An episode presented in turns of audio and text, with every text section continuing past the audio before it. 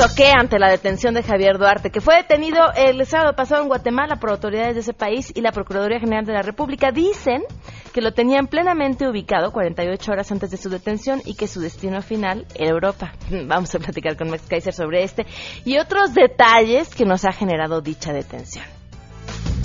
Además, de acuerdo a la Comisión de Educación de la Asamblea Legislativa del Distrito Federal, tres de cada diez niños de primaria han recibido cierta agresión física de algún compañero. Al menos 10% de los alumnos de educación básica han sido víctima de acoso escolar y solo uno de cada diez recibe atención especializada. Vamos a hablar acerca de eh, qué se puede hacer en estos casos, ante estos casos de bullying. Además, tendremos un análisis de los spots de los partidos políticos, habrá buenas noticias y muchas cosas más. Quédense con nosotros, así arrancamos a todo terreno. MBS Radio presenta a Pamela Cerdeira en A Todo Terreno, donde la noticia eres tú.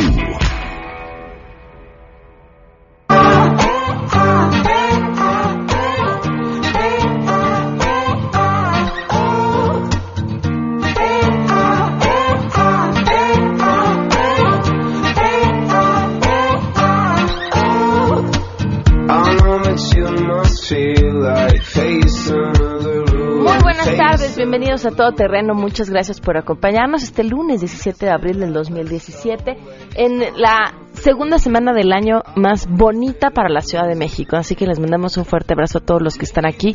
Es la semana que, bueno, la segunda semana que más se disfruta porque la ciudad está tranquila. Eh, no hay contaminación, el clima también es muy agradable, eh, pueden aprovechar para pasear, para conocer, para disfrutar eh, esta ciudad que tenemos que además es hermosa. El teléfono en cabina 5166-1025, el número de WhatsApp 553332-9585, el correo electrónico a todoterreno arroba mbs.com y en Twitter y en Facebook me encuentran como Pam Cerdeira. Tenemos mucho que comentar, así que vamos a arrancar de una vez con la información. Saludo a mi compañero David Rodríguez.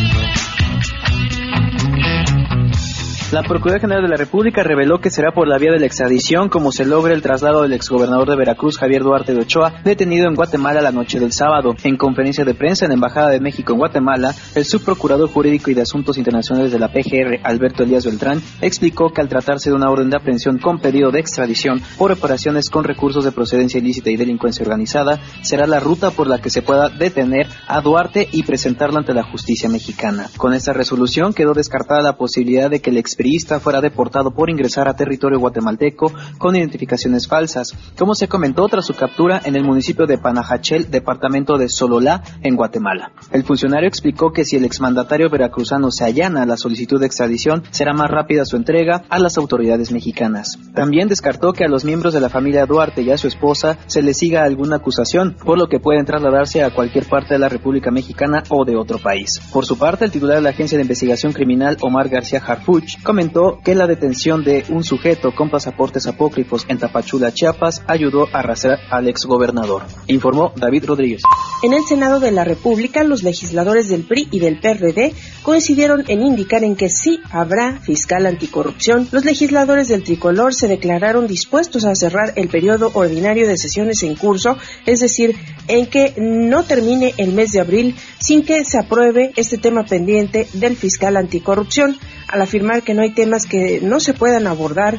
El coordinador de los senadores priistas, Emilio Gamboa, señaló que también se van a hacer esfuerzos para sacar adelante algunos otros temas en seguridad y justicia y también en materia de cultura. Por su parte, la coordinadora del PRD, Dolores Padierna, exigió que la selección del fiscal anticorrupción sea impecable a fin de que este funcionario no genere dudas ni cuestionamientos, informó Angélica Melín. Micrófono abierto por 80 años a voces como las de Eberto Castillo, Octavio Paz, Carlos Monsiváis, Tomás Mojarro o Miguel Ángel Granados Chapa, Radio UNAM alista nueva programación con la participación de sus radioescuchas como anuncia el escritor Benito Taibo, director de la emisora de la máxima casa de estudios. Yo creo que es una radio que solo debe parecerse a sí misma, alejarse de todas las posibles imitaciones o ejemplos que hay en el resto del cuadrante. Una radio por donde han pasado todas las voces de la gran inteligencia de este país y hablo de la gran inteligencia no solo desde la cultura y el arte, sino desde la ciencia y desde todas las variables que tiene la universidad. Una radio crítica y simultáneamente autocrítica. Muy pronto habrá grandes noticias de Radio UNAM y de una programación nueva. Yo creo que va a ir pausadamente, pero en septiembre ya tendremos completa toda la programación. Después del 80 aniversario. En junio prepárense para celebrar con nosotros 80 años de radio y luego tendremos ya las nuevas parrillas, las identificaciones, los perfiles sonoros de las dos emisoras FM y AM. Cada una tendrá un perfil sonoro distinto, muy cuidadosamente hecho por nuestro departamento especializado en ello. Les ha informado Rocío Méndez.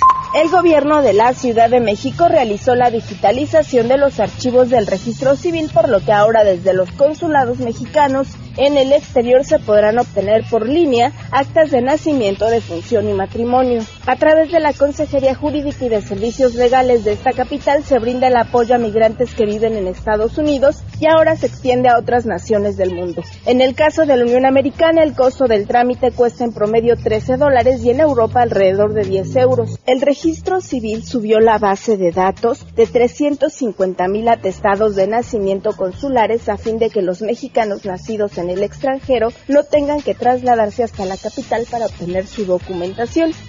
Comentarte que en la Ciudad de México se custodian más de 15.000 libros del Servicio Exterior Mexicano. Reportó Ernestina Álvarez.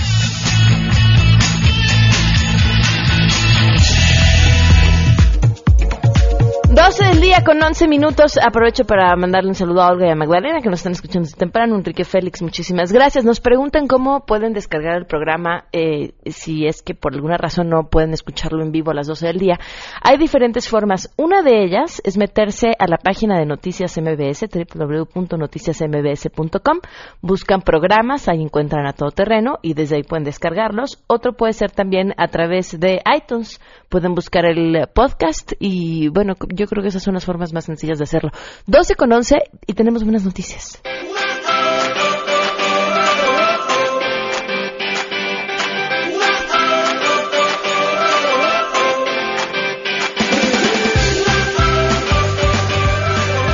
Yolanda Ponce, te saludo con las buenas noticias. Muy buenas tardes. Hola Pamela. El Servicio de Administración Tributaria estimó que para este lunes 17 de abril se habrán devuelto casi 7 mil millones de pesos en saldos a favor a los pagadores de impuestos y recordó que ofreció a los contribuyentes diversas facilidades para presentar la declaración anual correspondiente al ejercicio del 2016. La Secretaría de Hacienda en su reporte semanal señaló que el SAT recuerda que hacer la declaración anual es un trámite sencillo que toma alrededor de 5 minutos. Los contribuyentes que cumplen con sus obligaciones fiscales reciben en promedio 7.500 pesos de saldo a favor. Recordó que para declarar solo necesitan su contraseña que pueden generar o restablecer por internet, por teléfono o en la aplicación SAT móvil disponible en los sistemas Android o iOS. En cuanto a los asalariados, los contribuyentes que solo tienen ingresos por salarios o salarios más intereses hasta por 20 mil pesos no están obligados a presentar la declaración anual, pero si lo desean pueden presentarla en cualquier momento del año. Para todo terreno informó Yolanda Ponce con información de Citlali Science. Nada de verdad como tener las cuentas en orden, ¿eh? Básico. Además uno puede algo tan sencillo como dormir tranquilo. Dos, este, pagar los impuestos es la forma en la que podemos exigir que las cosas estén mejor, que se haga un correcto uso del dinero. Vaya, es como la parte, lo que nos toca como ciudadanos. Y entonces a partir de ahí sí podemos pedir todo lo demás, que claro, falta falta mucho porque se haga del otro lado, pero, pero eso es lo que nos toca a nosotros y por donde podemos empezar. 12 con 13, vamos a una pausa y continuamos a todo terreno. Más adelante, a todo terreno. ¿Cómo van con las campañas electorales? ¿Cómo van con los spots? ¿Cómo van con la invasión de mensajes a través de redes? De eso vamos a platicar al regreso de corte. Si te perdiste el programa A Todo Terreno con Pamela Cerdeira, lo puedes escuchar descargando nuestro podcast en www.noticiasmbs.com. Pamela Cerdeira regresa con más en A Todo Terreno, donde la noticia eres tú. Marca el 5166125.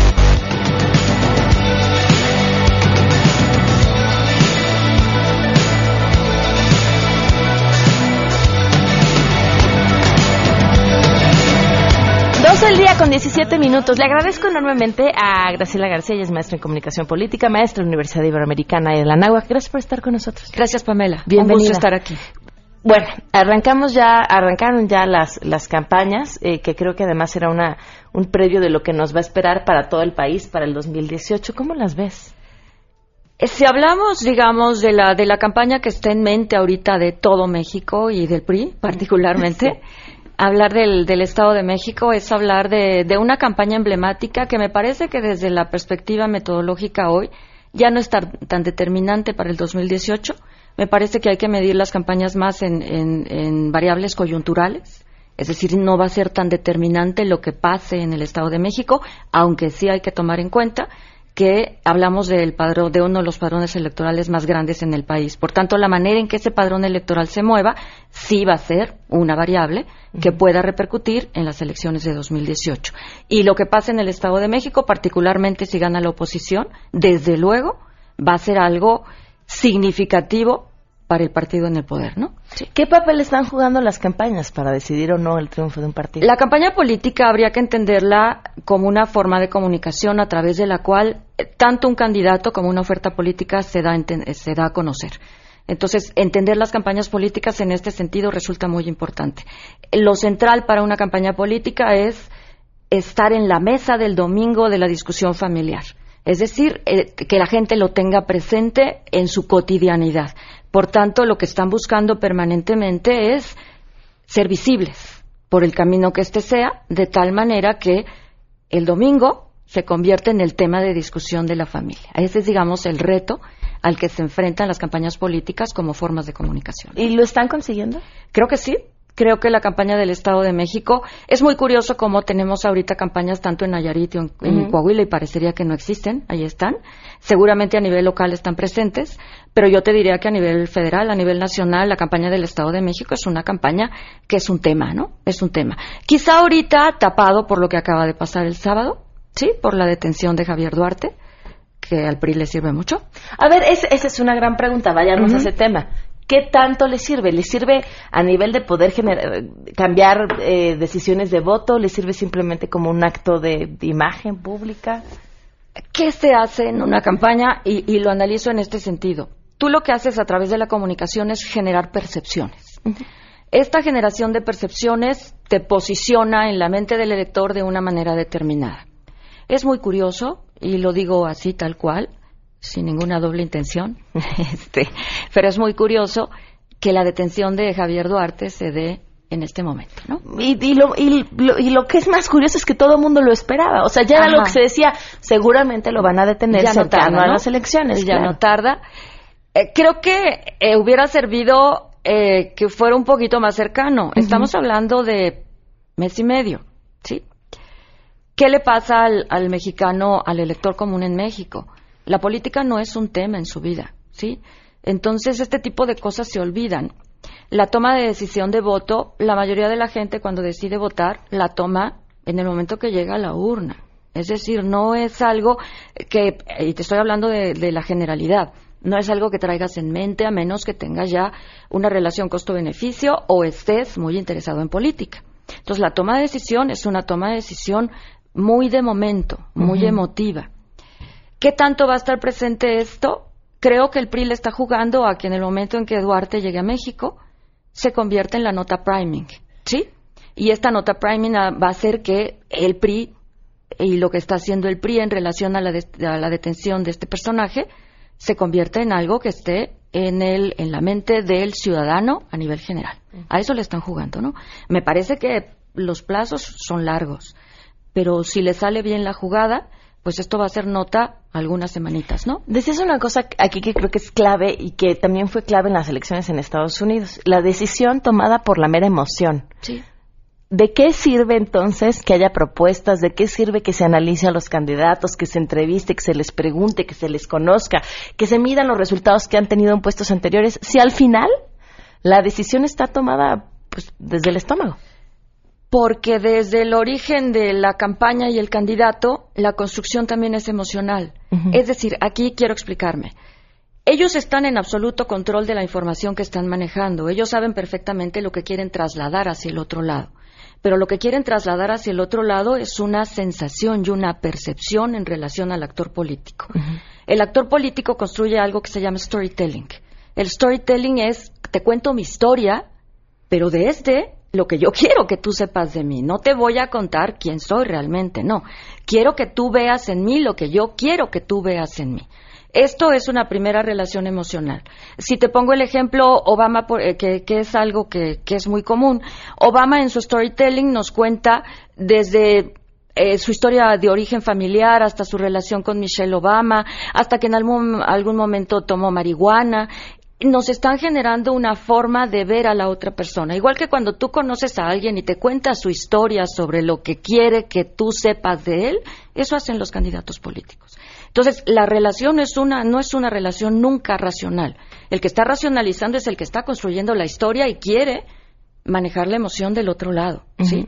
Pero el que lo recibe, en tanto la política no es mi tema de prioridad para la mayoría de los mexicanos, lo recibe siempre pues con la víscera. Eh, tu, tu mente es algo que está ocupada en cosas más importantes. Y la política en México para un porcentaje muy importante de los mexicanos no es importante. Ya, ya vemos las consecuencias de que no nos importe la política, son clarísimas. Ahora, ¿cómo los ves? Yéndonos al Estado de México, eh, Josefina. Josefina Vázquez Mota es una mujer que estuve yo revisando información y quizá lo que me dio más información fue esta entrevista que les hacen, porque no pueden decir debate legalmente, que le hace Loret de Mola a los cuatro. Y ahí eh, se plantea un posicionamiento muy claro de los cuatro actores políticos.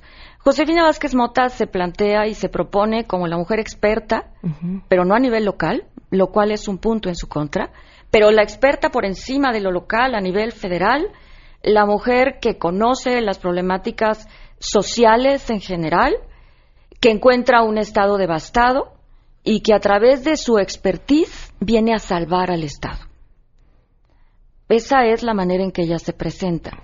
Cuando tú analizas lenguaje no verbal y analizas construcción de mensaje, lo que hay en ella es una, una, comunicación en donde en ese espacio que yo, que yo revisé, porque no hay muchos más, es decir, los spots están, pero ahí hay otro tipo de cosas, eh, ella ataca a todos sin definir un enemigo único, al mismo tiempo genera propuestas, pero las propuestas son abiertas, son diversas, son poco claras, y de pronto, en el momento que se siente atacada, es una mujer que no está abierta al ataque, que frente al ataque siempre interrumpe al otro, siempre está molesta, se le nota a nivel de lenguaje no verbal la molestia. Eso es un error en un político.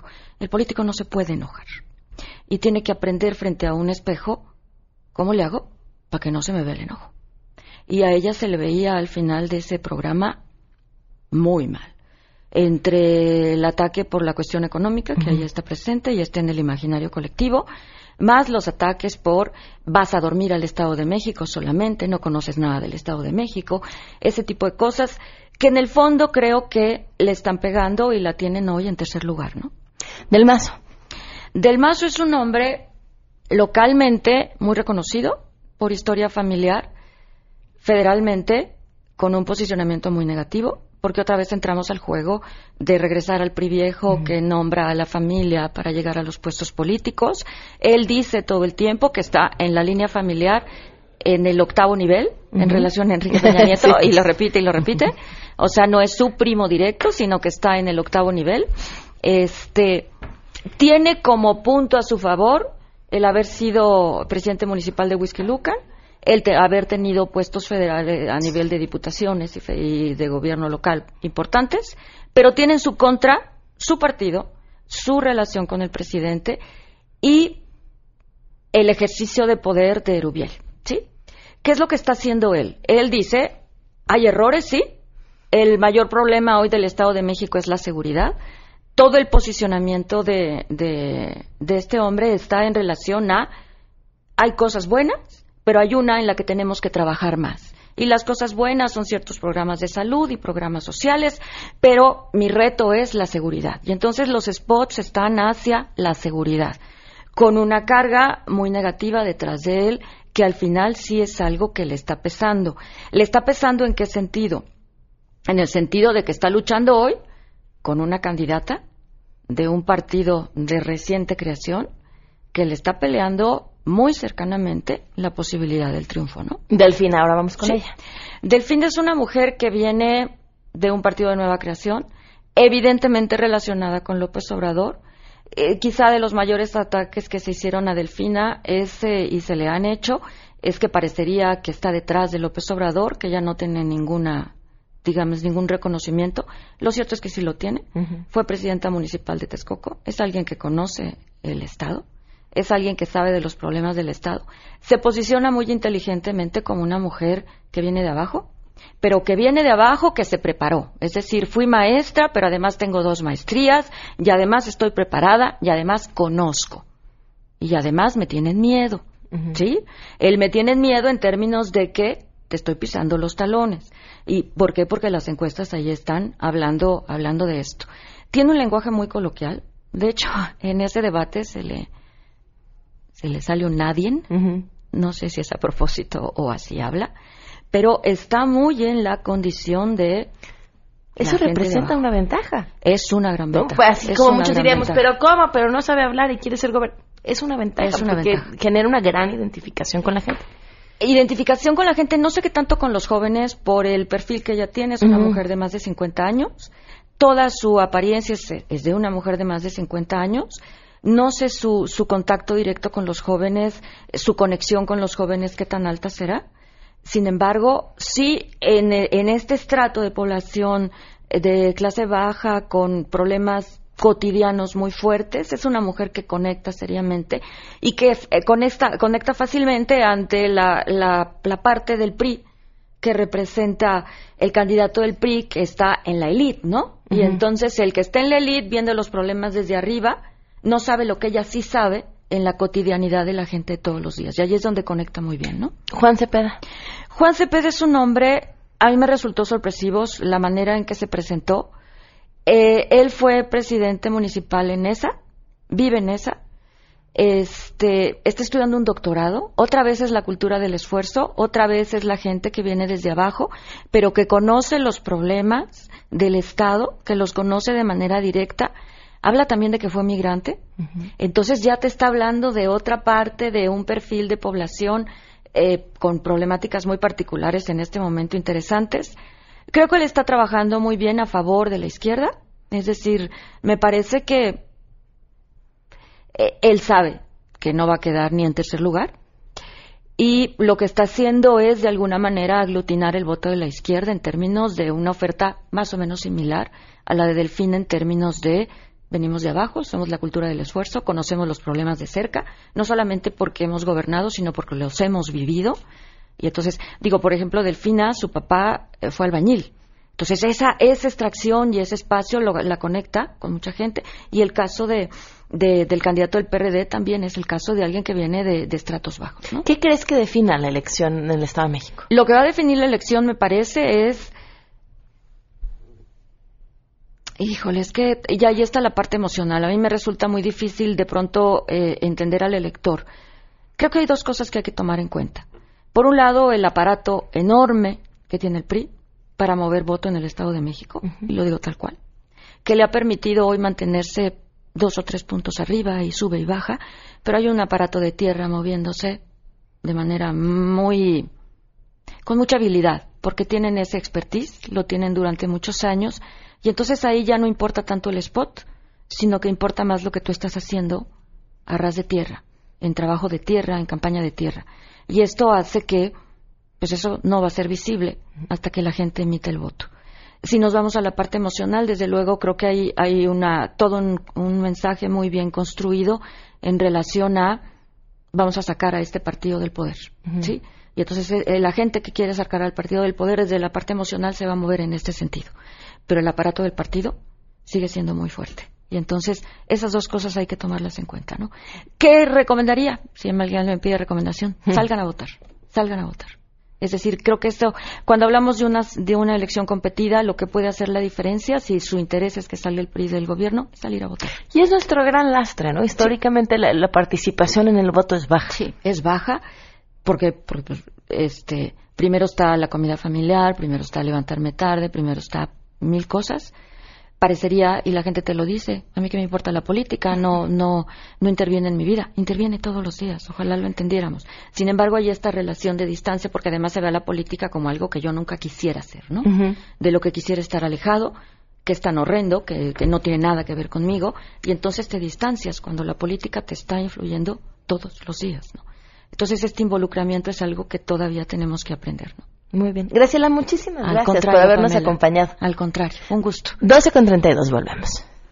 Pamela Cerdeira es a todo terreno. Síguenos en Twitter, arroba Pam Cerdeira. Regresamos. Pamela Cerdeira está de regreso en A Todo Terreno. Únete a nuestra comunidad en facebook.com, diagonal Pam Cerdeira. Continuamos. 12 del día con 37 minutos, continuamos a todo terreno. La violencia escolar es el pan de todos los días. Y fíjense, en la Ciudad de México, las escuelas, hay una, una serie de lineamientos de, de cómo pueden actuar las escuelas ante ciertos hechos que son para morirse de la risa, de verdad. Prácticamente tienen las manos atadas. Pueden hacer algo, y lo digo entre comillas, cuando el niño llega con un arma de fuego a la escuela, por ejemplo y ya porque el que trae un arma de fuego ya tiene otro tipo de implicaciones.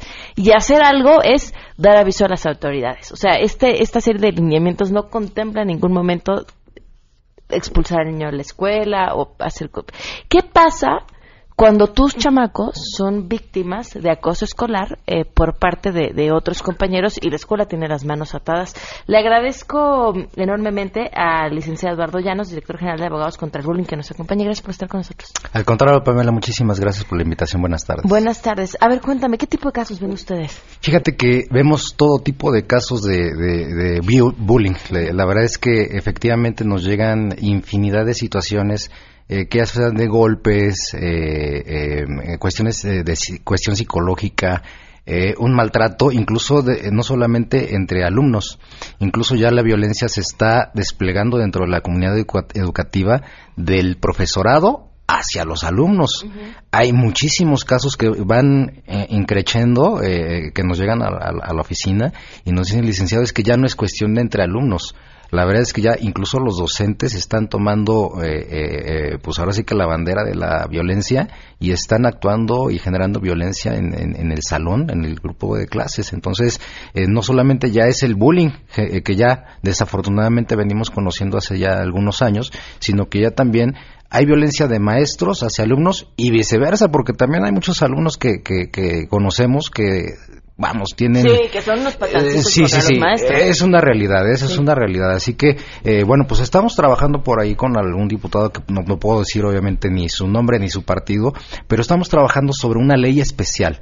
¿Por qué especial? Porque eh, eh, se trata de los menores de edad. Son, son nuestros niños mexicanos que son, yo digo que no son el futuro de, de México, son nuestro presente. ¿Por qué? Porque en nuestro presente ya se están matando en las escuelas, como acertadamente lo comentaste, el caso de Monterrey, por ejemplo. Sí, es un claro ejemplo que ya excede eh, todo, todo cuestión de acoso escolar. Esta es una cuestión que se nos sale totalmente de las manos. Ahora, eh, también hiciste un comentario que me llamó mucho la atención porque es algo que dicen muchos maestros, que tienen las manos atadas para poder eh, ejercitar cualquier acción.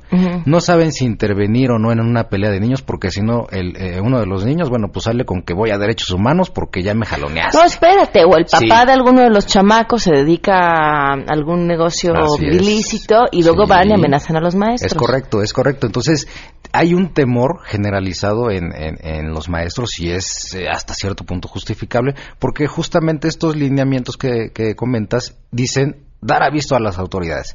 Sin embargo, aquí nosotros es donde entramos. Aquí nos da la, la- nos abre la puerta estos lineamientos y dicen, bueno, eh, hay que dar aviso, ya habría que ver quién es competente, pero de entrada hay que dar aviso. ¿Quién es la autoridad primaria a la que nosotros eh, recomendamos a los padres de familia que acudan? ¿La Incluso a los, no, no, más bien a, a la gente del Ministerio Público. ¿Por qué?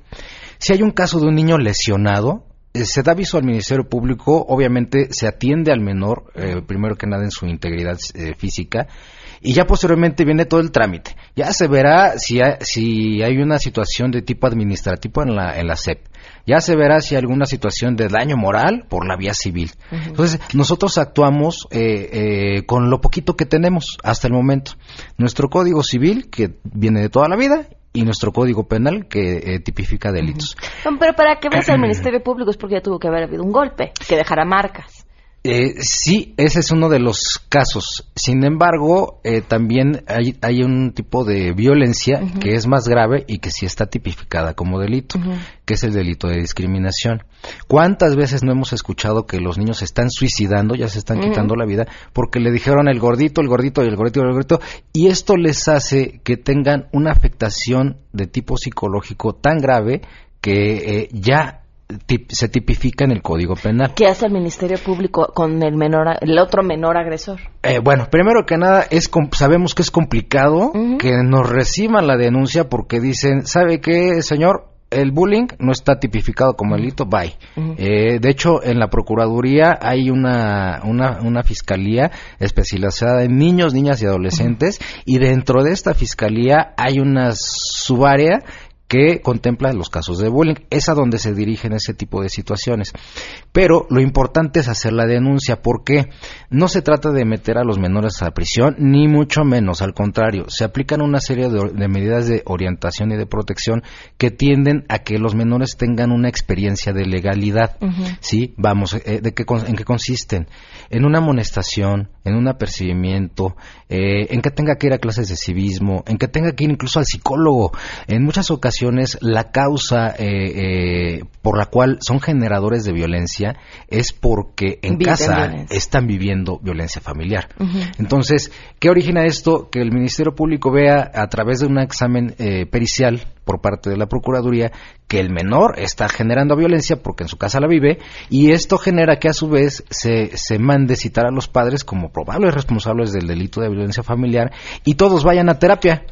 Y si todos van a terapia, tenemos menores que van a empezar a sanar, que van a empezar a dejar de ejercer violencia tanto en su casa como en la escuela y como en cualquier otro grupo social. Pero eso ya está funcionando. Ya está funcionando, exactamente. Esa es la intención de, estar aquí el día de contigo eh, eh, eh, para decirle a los profesores, docentes, maestros, directivos, escuelas y sobre todo padres de familia que sí se pueden ejercitar acciones legales para combatir el bullying. Nada más que tenemos que tener esta cultura de la denuncia y no solamente de ir a denunciar, hay que darle seguimiento a, todo procedimiento. No no es como una por arte de magia, ¿no? Que vayamos y ya presenté mi denuncia y no ha pasado nada. Pues no, porque hay que aportar las pruebas como cualquier tipo de procedimiento eh, eh, legal. Ya si por, por, por el camino vemos, como decíamos anteriormente, que la SEP tiene injerencia eh, en el caso de tipo administrativo para sancionar al maestro, inhabilitarlo, correrlo, suspender. Bueno, ya esa es otro, otro, otra cuestión. Lo importante es que la gente sepa que sí se puede denunciar, que es incluso un derecho constitucional, haya delito o no, no puede el MP prejuzgar en la barandilla y decir, ¿saben qué? No les tomo ni la denuncia porque el bullying no es delito, no está tipificado como tal en el Código Penal. Tienen la obligación de tomar la denuncia y trabajar la investigación. Por eso ahora se llaman carpeta de investigación, lo que era antes la averiguación previa. Por eso se averiguaba, se averigua y por eso se investiga. Se tiene que hacer ese trabajo por parte de la Procuraduría y después determinar si hay delito o no. Pero no se les puede negar en ningún momento el derecho a denunciar. Es un derecho constitucional. ¿Qué, pasa? Ya vimos qué pasa una vez que se denuncia y que se encuentra que sí sucedió, qué pasa con el, eh, el buleador, pero qué pasa con la víctima. Bueno, de entrada a la víctima también se le pueden eh, conceder ciertas medidas de protección, incluso a él y a su familia, incluso mandatos al menor que está siendo agredido, a su familia y a la escuela que, está viviendo este tipo de violencia para que, eh, eh, primero que nada, protejan su integridad física, psicológica y cualesquiera otra. ¿Por qué? Porque saben que hay un procedimiento legal en el cual veremos quién es el responsable o los responsables, porque muchas veces también el no intervenir eh, por parte de los maestros no solamente eh, eh, les acarrea consecuencias penales, también les acarrea consecuencias civiles y administrativas. Entonces, el no meter las manos porque no nos vaya a pasar algo por derechos humanos, creo que es es un argumento que no es tan fuerte como el decir, ¿sabes qué? Se mataron en el baño a un niño y yo, yo lo vi, no intervine y eso me acarrea mi responsabilidad porque por omisión. Porque no hice nada. Porque no hice nada, porque estoy viendo la comisión de un delito y no intervení. Ajá, entonces es como por ahí algún caso que tuvimos el año pasado en, en, algún estado de la República. La maestra que estuvo presente eh, viendo cómo columpiaban al menor contra la pared, le crearon un traumatismo eh, craneoencefálico al, al, menor. El menor falleció, pero ella estuvo presente. No hizo realmente nada, incluso se le giró orden de presión. Un niño también que murió, los compañeros lo, le metían la cabeza al excusado. Exactamente. Y, como es, hay un montón de historias. Hay infinidad de historias, exactamente. Entonces, entonces, esa es, esa es la, la, la, idea, decirles que sí se puede hacer algo, que incluso los maestros no solamente tienen la facultad de intervenir, sino que eh, tienen la, obligación. incluso por tratados internacionales en el que México forma parte, les le vincula a México, les es obligatorio aplicarlos y dicen que los menores tienen eh, eh, el derecho supremo de vivir una vida libre de violencia. Entonces, si nos vamos a jerarquías de, de, de leyes, bueno, pues los tratados internacionales nos imperan y, obviamente hay que proteger la integridad de, los menores. Ahora, ¿legislativamente quieren lograr algo más? Sí, eh, en eso estamos trabajando, justamente en hacer una ley especial, obviamente a nivel federal, para que después se pueda permear a, lo largo de toda la República Mexicana y se pueda tipificar el bullying como delito, pero repito, no para que se meta los menores a prisión, sino para que tengan una experiencia de legalidad y además también los padres al momento de pagar una multa puedan decir, oye hijo, ya basta, porque tantas veces hemos visto que los padres son, son indolentes a este tipo de cosas, son muy permisivos. ¿Sabes quién estaría de acuerdo contigo? ¿Cómo se llama esta mujer de que habla sobre el bullying? Eh, tiene varios libros, ¿ya saben cuál?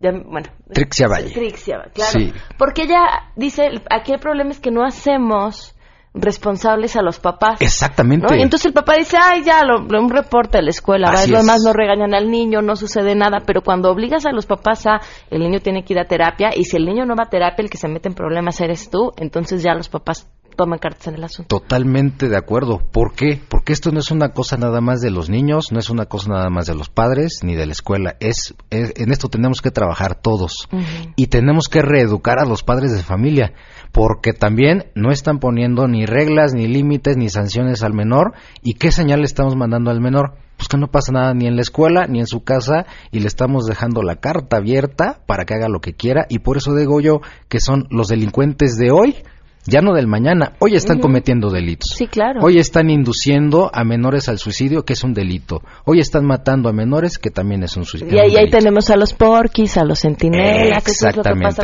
y eso es lo que pasa. Exactamente, eso es lo que está pasando. Abogado, muchísimas gracias por habernos acompañado. Al contrario, Pamela, muchísimas gracias, por, la compartir esta información. 12 con 49. El Anios Van, ah, ahora sí les digo dónde está, entre Narcisos y Margaritas en la colonia Hacienda Coacalco, en el Estado de México, narcisos y margaritas en la colonia Hacienda Coacalco traen regalos para ustedes. Pasen a saludar, nos va a dar mucho gusto verlos por ahí. Vamos a una pausa y volvemos. Si tienes un caso para compartir, escribe a todoterreno.mbs.com. Pamela Cerdeira es a todoterreno. En un momento continuamos. Estamos de regreso. Síguenos en Twitter, arroba Pam Cerdeira, todo terreno, donde la noticia eres tú. Continuamos.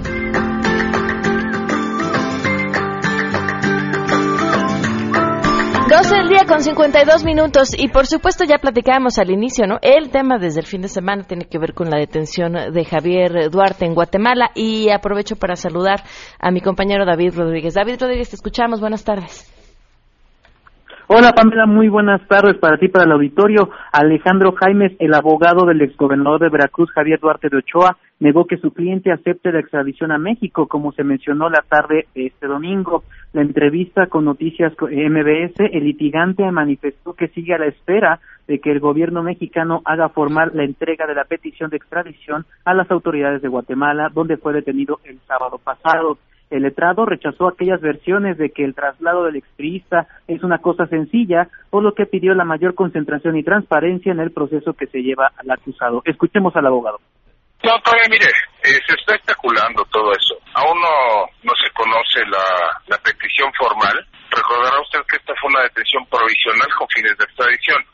El gobierno tiene 60 días para acreditar este los extremos de esa de esa petición de extradición, pero lo tiene que hacer llegar por los vías legales y, eh, y en esa ocasión ya enterarnos formalmente de qué es lo que pide la extradición. Una vez que veamos el contenido de la extradición, no, veríamos la, lo que sigue, ¿no? Porque aparentemente lo mencionan como si fuera una cuestión muy muy simple, pero intervienen ellos pues, los órganos jurisdiccionales de allá, eh, los el poder eh, ejecutivo que es la Secretaría de Relaciones Exteriores de allá y los homólogos, o lo, nuestros homólogos en este país, ¿no?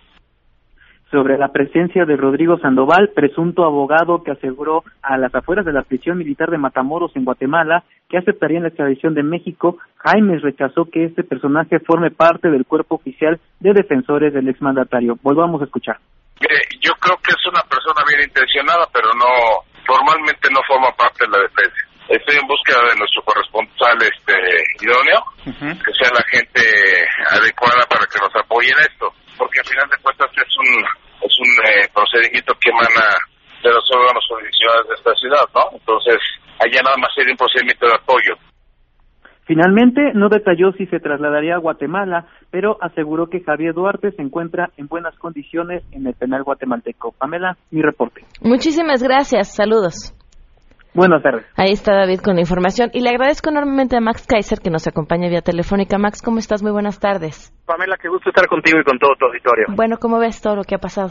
Pues mira, terrible, ¿no? Este terrible que este país nada más nos sepamos concentrar en los escándalos y no tengamos la, la capacidad de ni siquiera procesar uno cuando ya vienen otro y otro y otro y no tenemos cómo definir cuál es la parte del escándalo y qué es aquello en lo que tenemos que concentrar, ¿no?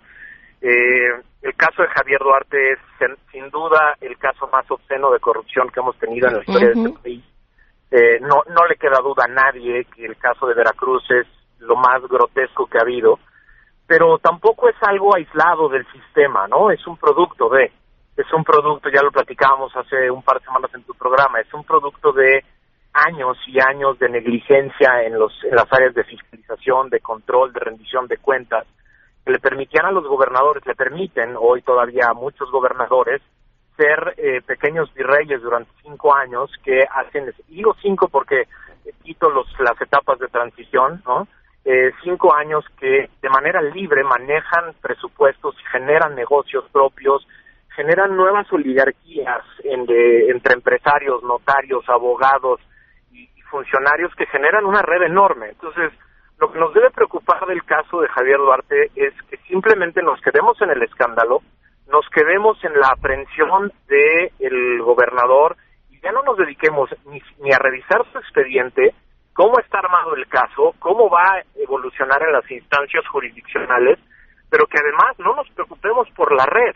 La red que no nada más implica a los servidores públicos que le permitieron hacer esto, los que dejaron que los contratos eh, a empresas fantasmas fluyeran, los que pagaron contratos a empresas fantasmas, los que no evaluaron si había o no había la obra o el servicio o la compra que tenía que darse, los notarios que registraron eh, las propiedades de multimillonarias de servidores públicos que no deberían de tener esas propiedades, los banqueros que no eh, decían ni tío cuando llegaban los grandes depósitos a cuentas y fondos derivados de eh, funcionarios públicos que no debían de tener esas cantidades.